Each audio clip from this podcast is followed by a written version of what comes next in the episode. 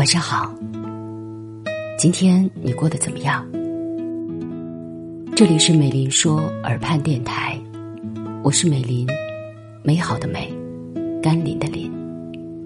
每天晚上，我都会用声音在你的耳畔陪你入睡。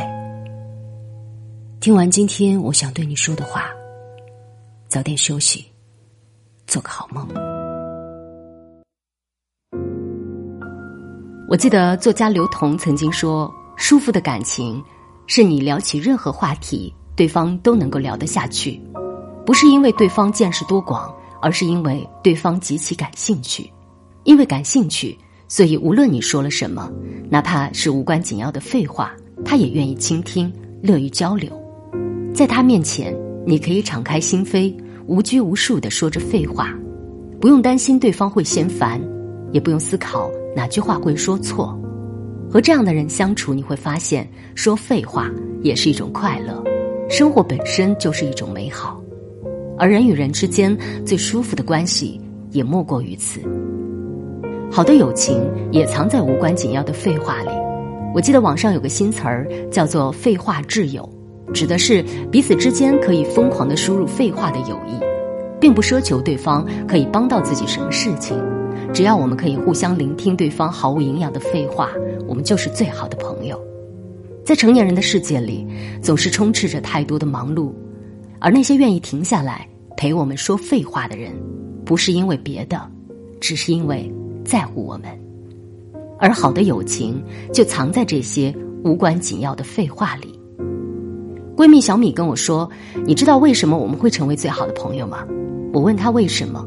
他说：“是因为无论我说什么，你都愿意听，也愿意回应我，这让我感觉到自己是被重视的。”我想起来，我们刚刚认识的时候，他经常跟我分享自己喜欢的歌、爱看的电影，而我也真的会去听他推荐的歌、看他推荐的电影。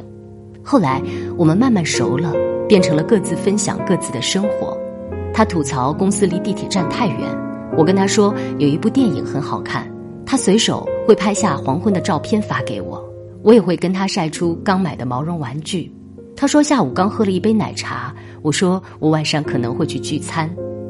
我们就是这样，可以肆无忌惮的说着废话，不用担心会耽误彼此的休息，也不怕被嘲笑、被无视。而一段友情最舒服的状态，大抵就是如此，可以想说什么就说什么。可以展现自己脆弱的一，可以分享生活的琐碎与凌乱，因为你明白，对方是值得你信任的人，更是真正在乎你的朋友。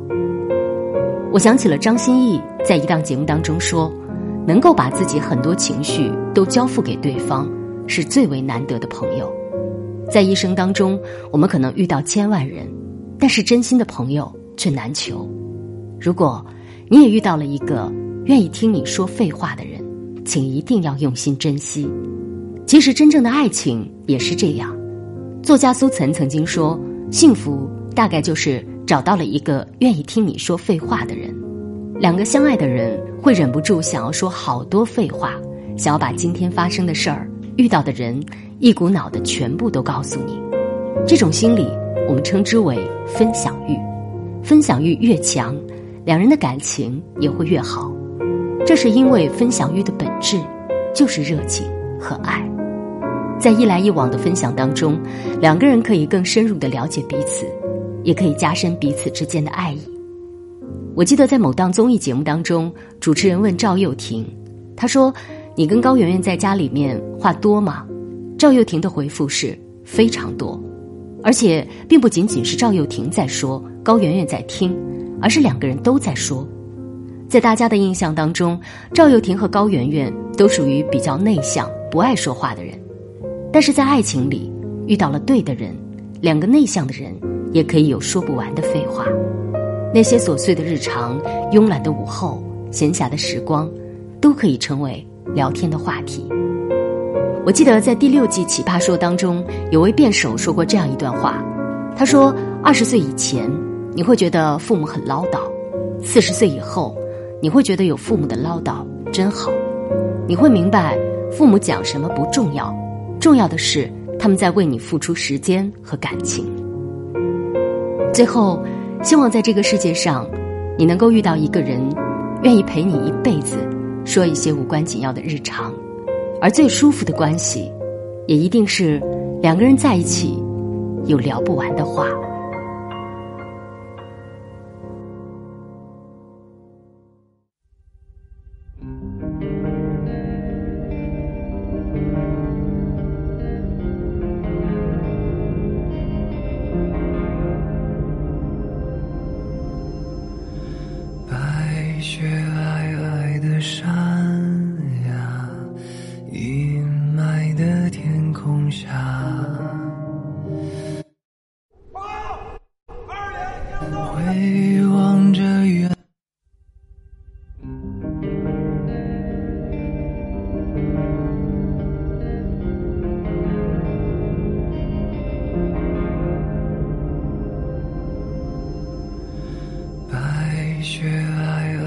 山呀阴霾的天空下